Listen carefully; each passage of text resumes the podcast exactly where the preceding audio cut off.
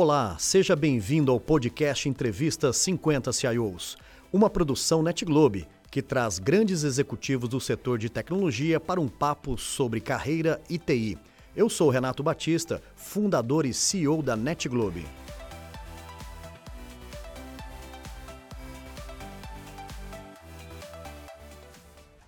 você não tem esse brilho no olho quando você está você tá botando a mão na massa, cara, você está na posição, você está na, na, na, na profissão errada. Então, busca aquilo que te dá prazer, que você não vai sentir o tempo passar e que estar tá com as pessoas vai ser bacana.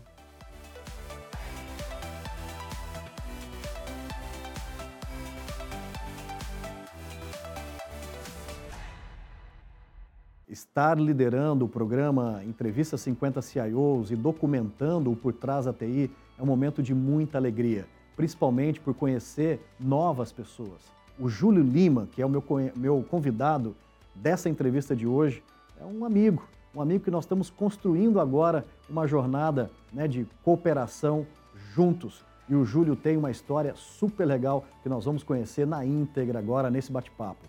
Júlio Lima, seja muito bem-vindo.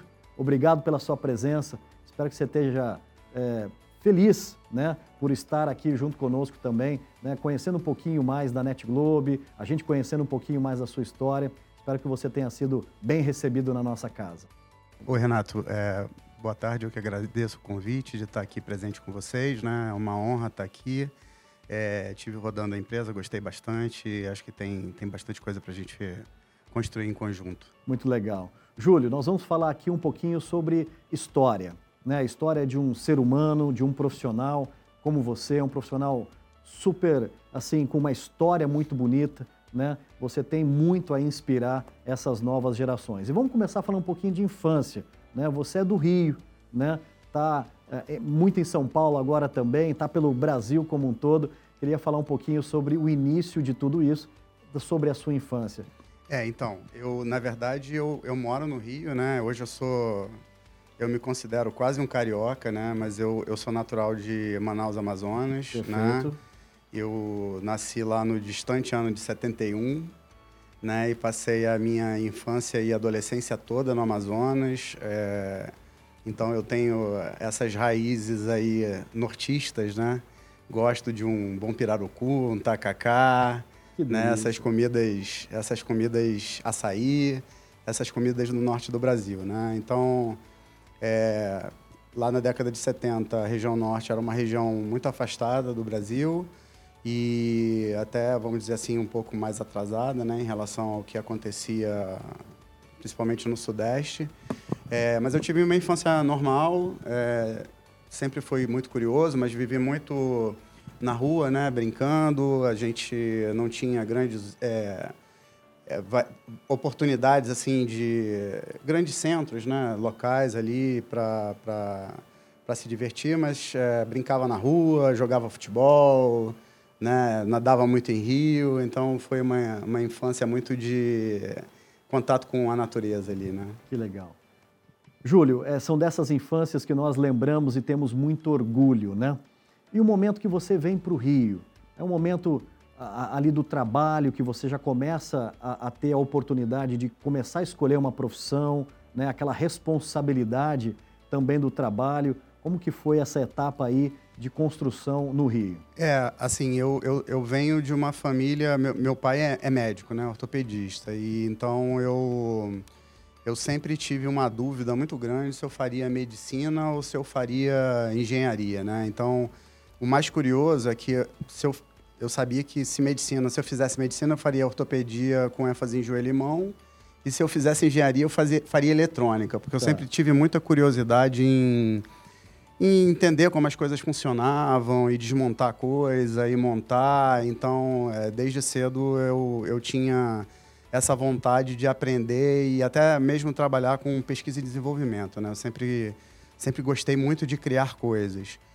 E aí, no final das contas, é, quando eu cheguei no segundo grau ali, é, eu achei que exatas era a minha área de conforto. Não que eu fosse um, um mau aluno de humanas, muito pelo contrário, eu era um bom aluno de humanas, mas acabei indo para o lado de exatas e decidindo por, pela engenharia mesmo, né? E aí acabei fazendo vestibular para eletrônica no Rio de Janeiro e na PUC, né? E, e, e, sou formado na PUC com ênfase em eletrônica e telecomunicações. Que bom. Eu não tenho uma carreira formalmente é, criada em tecnologia da informação, né? Que bacana. Ou seja, é, mas a engenharia dá essa base, né? Essa lógica muito bacana.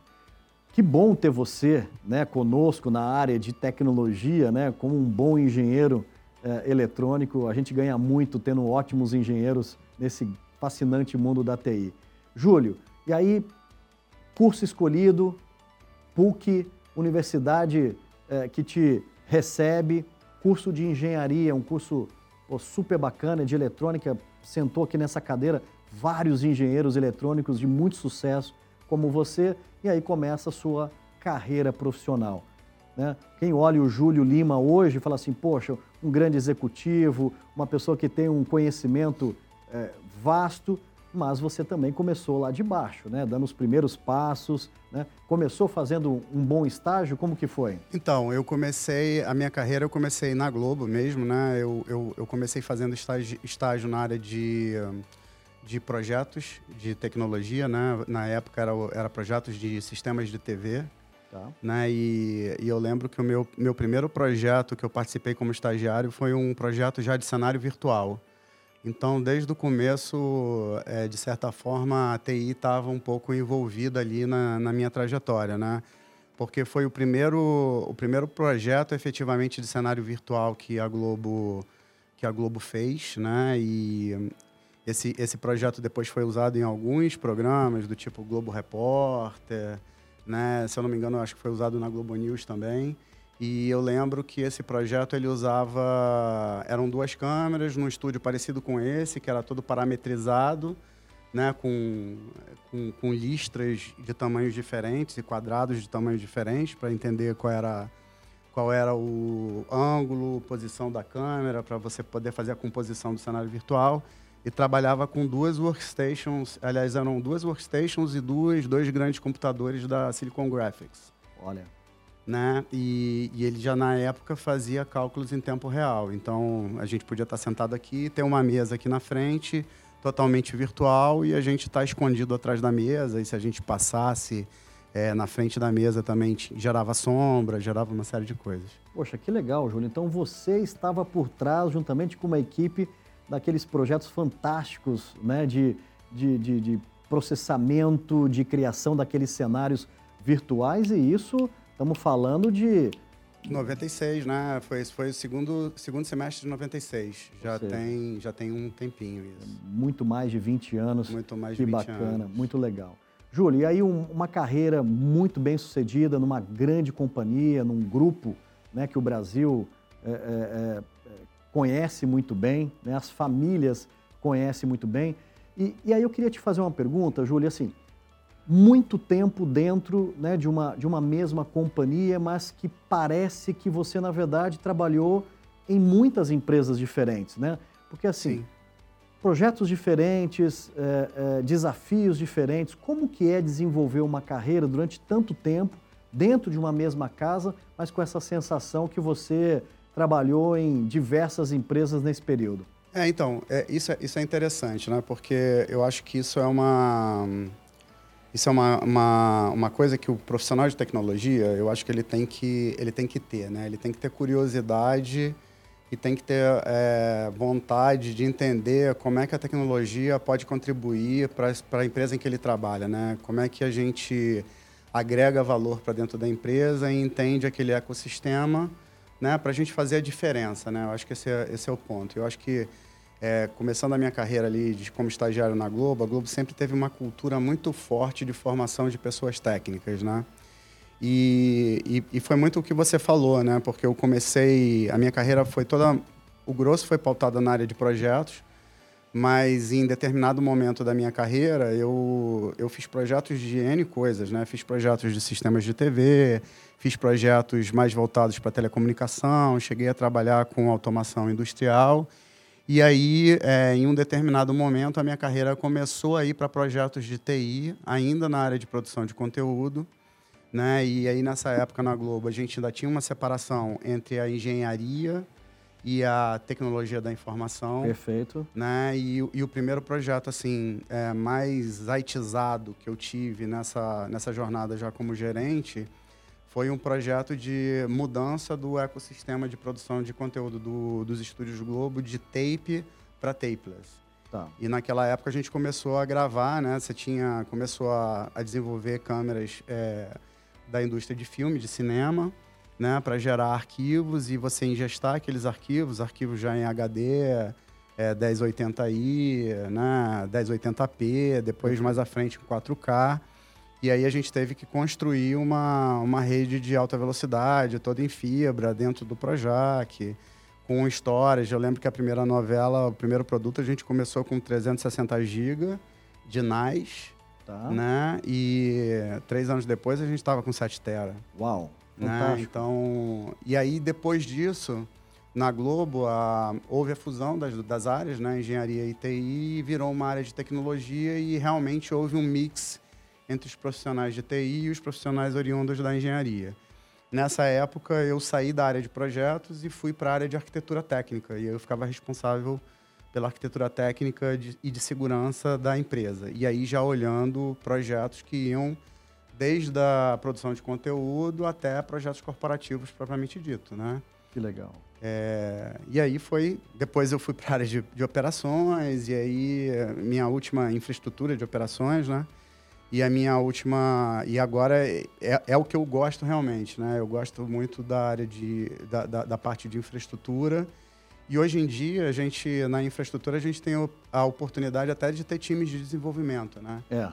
é porque aí você tem os times de DevOps, de infraestrutura como código, né? Na parte de mais de end user ali também, você tem muita oportunidade de construção de produtos para workplace digital produtos ali muito baseados em ferramentas de low code, no code. Então acaba que é, a área de infraestrutura é uma área muito abrangente e que você consegue ver de tudo. Né? Ô, Júlio, você sabe que te entrevistando, eu sinto em você uma paixão muito grande quando você fala né, dos projetos, principalmente de pegar algo que aparentemente é quase que impossível né, e tornar tudo aquilo possível. Né? Eu vejo esse seu lado de construção, de engenheiro, né? E aí eu tenho uma, uma curiosidade, né? Assim, como foi para você pegar todo esse conhecimento, né? E, e adicionar a esse conhecimento ah, as capacidades também de gestão de pessoas, esse lado de líder, de executivo, né? De ter muito mais gente ao redor para essa construção. Eu tenho certeza que não é fácil para ninguém, mas eu queria saber como foi no seu caso se tornar um gestor de pessoas também e não só de projetos? Então, é engraçada essa pergunta, né? Porque desde muito cedo, desde que eu comecei a trabalhar, eu sempre gostei muito do técnico, mas eu, eu nunca me via somente como técnico. Eu sempre tive essa pegada de desenvolvimento de gente, de querer entender e de olhar as experiências que eu tinha com os gestores né, acima de mim e pegar o que funcionava e mudar o que não funcionava. É, eu nunca eu nunca quis ser um cara assim que, que fosse sendo um técnico a vida inteira. Eu tá. sempre eu sempre almejei uma posição posições de gestão. Tá. Né? E ao longo do tempo, ainda que naquela época ali, começo do é, final, final dos anos, meados dos anos 90 ali, né? É, eu tivesse ainda caminhando, ainda como engenheiro, eu, eu já começava a ter algumas pessoas debaixo de mim, principalmente para projetos maiores, assim, né? Então, tem projetos muito complexos em empresas de televisão, como eram unidades móveis, por exemplo, que Sim. são essas unidades que fazem programas ao vivo, né? E, e, e são projetos ali de 18 meses, né? E, e, e, eu sempre tive um grupo de pessoas que trabalhava comigo, desenhistas, instaladores, é, pessoas de manutenção, de suporte para configuração de equipamento, teste de equipamento, e mesmo engenheiros de projetos mais, mais júnior, né? É, suportando. E aí eu fui construindo a minha, a minha forma de gerir através, muito, desde muito cedo, né? É, e, e, eu vou te dizer que, que funcionou bem, assim. É, eu, eu realmente, eu, eu me entendo que primeiro, eu tenho um bom olhar para a descoberta de talentos e eu, e eu gosto muito, me dá prazer desenvolver pessoas. Assim, é uma coisa que eu, que eu gosto de ver é um, um, uma pessoa que começou comigo como estagiário e atingir, por exemplo, ou uma função de especialista, dependendo, dependendo do tipo de carreira que a pessoa quer construir, ou uma função de gestão, né? Eu tenho vários, vários pares ali que foram meus estagiários e que viraram super diretores ou que hoje são, são gestores sêniores da Globo e outras empresas e que e que estão muito bem no mercado.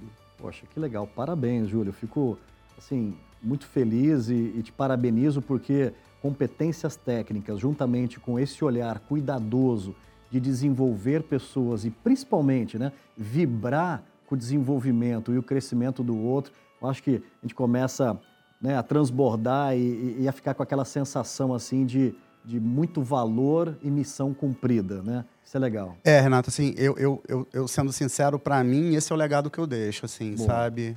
O legado que eu deixo é, é conseguir passar na vida das pessoas, né, de alguma forma, e, e conseguir agregar valor para que essa pessoa se desenvolva é, de forma positiva, consiga alcançar seus sonhos e, e chegar onde, onde almeja, sabe? Para mim, esse é o legado que eu vou deixar e que quando eu parar de trabalhar, porque todo mundo vai deixar de parar, vai parar de trabalhar um dia, né? A é. gente vai se aposentar e vai, ainda que a gente fique estudando tecnologia, né? Porque é.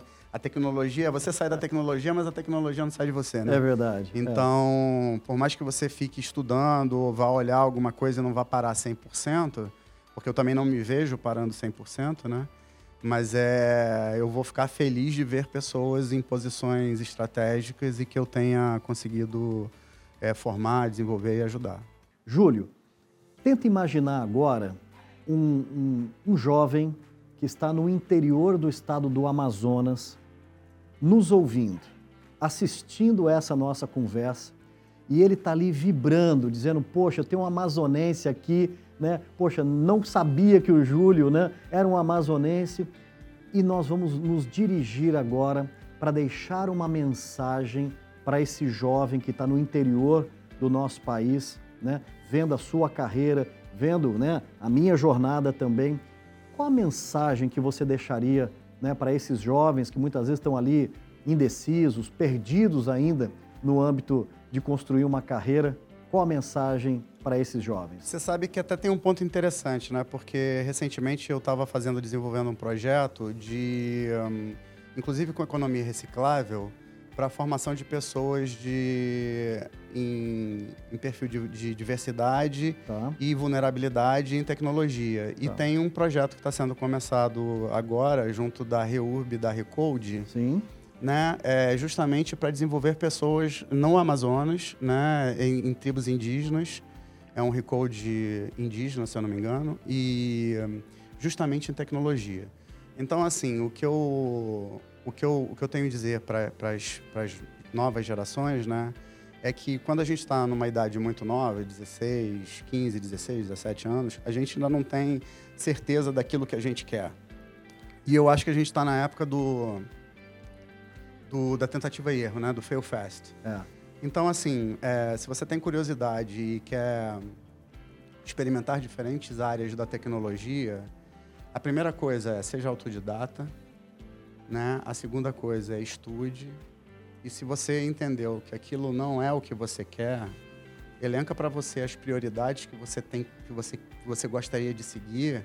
E aí, se a primeira não deu certo, vai para a segunda. Se a segunda não deu certo, vai para a terceira e assim vai. Mas é, para mim o, o, essencial hoje é você ter é, é curiosidade, ser autodidata, né? Porque hoje em dia a informação está tão à mão de todo mundo. É verdade. Né? É. E você consegue diversas plataformas com cursos maravilhosos, né? É, até cursos de fora de, de universidades renomadas em português, em inglês, né? E que você consegue se aprofundar em vários temas de tecnologia, de administração, de gestão, né? Então, eu, eu acho que hoje as pessoas têm que ter muito essa pegada de resiliência, de autoconhecimento, de correr atrás, né? E de, e de ser curioso. Tá aí.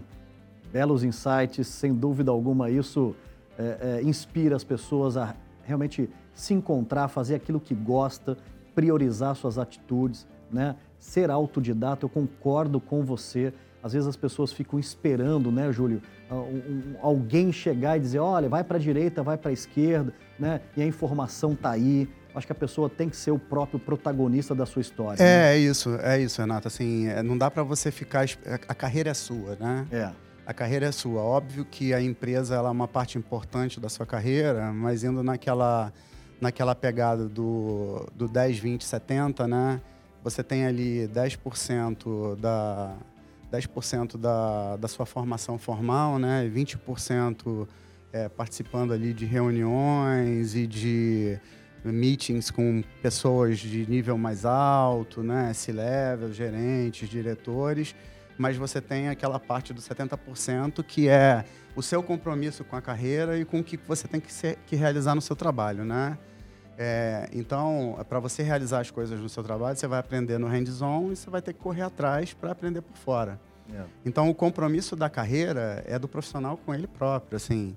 É, e para mim, se você não está satisfeito, se você não tem esse brilho no olho, né? Se você não tá, se você não vibra com aquilo que você faz, né? Tem muito essa pegada do engenheiro de construir as coisas, né? É. Porque para mim, efetivamente, o que me dava prazer é é ver alguma coisa pronta, entregar uma solução, né? Ou, ou, ou, ou, tirar alguma coisa do papel, né? Se você não tem esse brilho no olho quando você está você tá botando a mão na massa, cara, você está na posição, você está na, na, na, na, profissão errada. É então, verdade. busca aquilo que te dá prazer, que você não vai sentir o tempo passar e que tá com as pessoas vai ser bacana, é. né?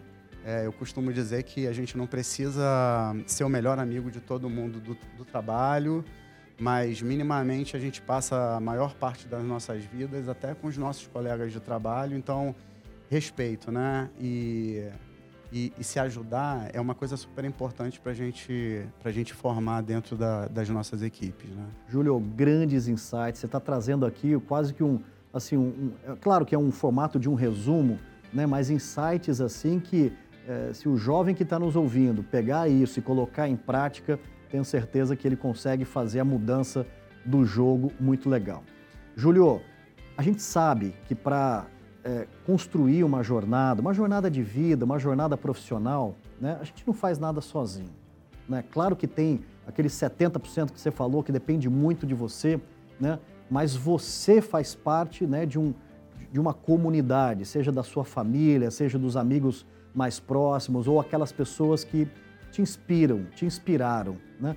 E eu queria abrir um capítulo, né, para a gente ir fechando a nossa conversa, né, é, de, de, saber, né, ou seja, dos seus mentores, né, é, da, das pessoas que te apoiaram, o quão fundamental foi isso para construir esse grande profissional que é o Júlio Lima, esse ser humano tão generoso, né, para poder desenvolver pessoas. Como que foi isso na sua vida?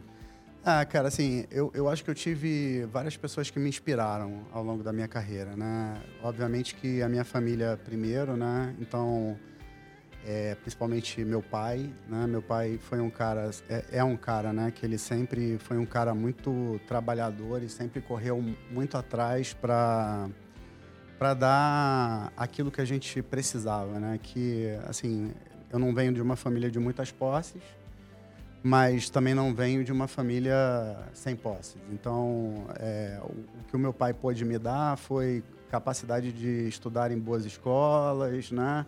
E de me desenvolver é, tanto profissionalmente como tecnicamente, né? É, então ele é uma pessoa que eu tenho muito assim de esteio de, de, profissional, né? Um cara que trabalhava muito, muito honesto, muito ético.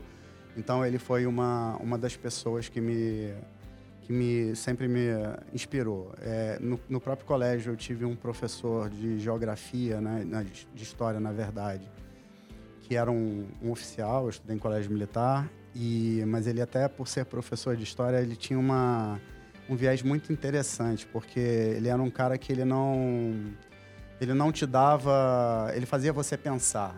Ele não era aquele, apesar de ser oficial, ele não era um cara que te dava aquilo mastigado. Ele, tá ele te contava o contexto histórico e aí te pedia para você fazer análise e aí entender o que, que era importante, o que não era importante, o que fazia sentido para você.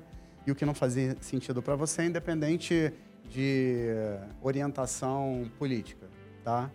Então eu acho que, o, que esse, esse professor, o, o Coronel Carneiro Leão, à época, ele, ele me ajudou muito a, a, a, ser assim analiticamente quem eu sou, né? Tá. De saber analisar coisas e tomar minhas decisões, entender, ter bom senso, sabe? Ele me ajudou muito nisso. A faculdade de engenharia te ajuda a ter um raciocínio estruturado, né? Então aí eu boto nesse nesse bolo todos os professores, né? Porque você não constrói isso da noite para o dia, né? Você ter um, você fazer as coisas de forma estruturada é, leva tempo, né? Baseado em informações, em dados, né? Apresentar as coisas de forma concisa. Então isso você aprende efetivamente na faculdade de engenharia. E aí depois na, na minha vida profissional eu tive vários é, gestores assim é, que me ajudaram, né? Na Globo mesmo eu tive eu tive o, o, Flávio Márcio que me ajudou muito no lado criativo porque ele era um cara muito criativo, né? Tem o Paulo que me ajudou muito, o Paulo Rabelo que me ajudou muito no lado inspiracional. Que bacana. Né? Tem o, o próprio Maurício, que me ajudou muito, porque o Maurício é um, é um cara muito executor, então ele tem uma capacidade de entrega muito alta. Então a gente foi par um determinado tempo e, e o Maurício sempre foi. A gente, eu sempre tive uma relação com o Maurício do sentido de, hum, sabe, Prost e Ayrton Senna, mas, mas, mas sem aquela questão de Entendo. antagonismo de briga, tá. mas, mas muito no sentido produtivo da coisa. O Maurício fazia uma coisa super bacana e aquilo subia meu sarrafo para fazer uma, uma coisa super bacana aqui. Legal. Sabe? Então, é, Maurício sempre subiu muito a minha barra, né? Legal. Com relação a isso. É, o Carlos Otávio é um cara que sempre é, me ajudou muito no, na forma do sentido de eu me postar, né? Assim, Carlos Otávio é um cara que vende muito bem as coisas, é muito muito positivo e muito muito bem articulado, é verdade. né? É, eu conheço é, ele, conheço ele exatamente isso, bem então, colocado. É. O, o, Carlos Otávio ele foi um cara que ele me ajudou muito porque é, principalmente na construção é, da minha comunicação.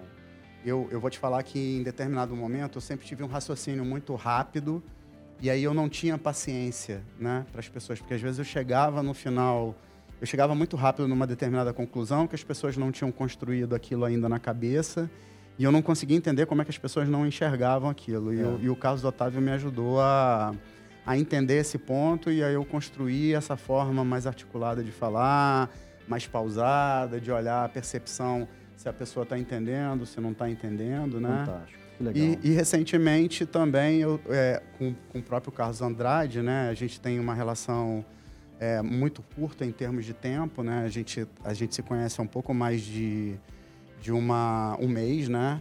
Mas o Carlos, ele tem uma... A gente, a gente comunga de muita coisa em conjunto, assim, sabe? Legal. A gente tem formas de visão é, muito próximas. Então, é, para mim está sendo uma experiência muito legal é, trabalhar com o Carlos, porque é, ele, é, ele é um cara que é. Ele funciona muito parecido como eu funciono, sabe? Que bacana, que legal. Júlio Lima, ficaria aqui mais uma hora batendo um papo com você. Tem muito conteúdo, tem muito conhecimento, muitas passagens e projetos interessantes, né? Mas eu acho que a gente cumpre aqui com a nossa grande missão, que é deixar registrado né, essa linda trajetória sua. Né? Eu quero te agradecer é, por você ter topado estar conosco, te parabenizar por esses projetos né, que impactam a vida das pessoas. Muitas vezes, quando a gente está lá né, num, num, domingo, num sábado, relaxando, né, tinha é, um pouco do, do, seu dedo ali, da sua criatividade é, em tudo sendo colocado dentro do Grupo Globo em especial. Te desejo uma ótima jornada né, nesse novo desafio que você está agora e que seja o início né, de uma construção, de uma amizade, de uma cumplicidade juntos. Te agradeço muito pela sua confiança. Renato, eu que agradeço a, mais uma vez a, a honra de estar aqui participando dessa iniciativa maravilhosa que você que você concebeu aqui junto com a, com a Net Globe, né? Eu acho que é realmente é, é, super importante a gente registrar esse tipo de coisa e esse tipo de experiência, né, para gerações mais novas. Né? Porque senão a gente perde um histórico até mesmo da, de como foi construída é, a tecnologia dentro do Brasil, né, ao longo é. do tempo. E a gente sabe que o nosso país é um país que de memória curta. É. Então a gente precisa trazer essas, essas referências, né, para as pessoas poderem pegar aquilo que faz sentido para elas e o que não faz sentido, né? E foi um super prazer estar aqui com você. Ficaria mais três dias conversando contigo. Sensacional. E eu espero que a gente esteja muito próximo aí e conte comigo no que eu puder agregar de valor para para você, para a Net Globe, enfim. E poderá muito. Meu muito obrigado. Gratidão à sua generosidade. Eu que obrigado. agradeço. Valeu. Parabéns. Obrigado. E aí, curtiu? Esse foi mais um episódio do programa Entrevista 50 CIOs. Para não perder nenhum conteúdo, siga nosso perfil aqui no Spotify e aproveitem.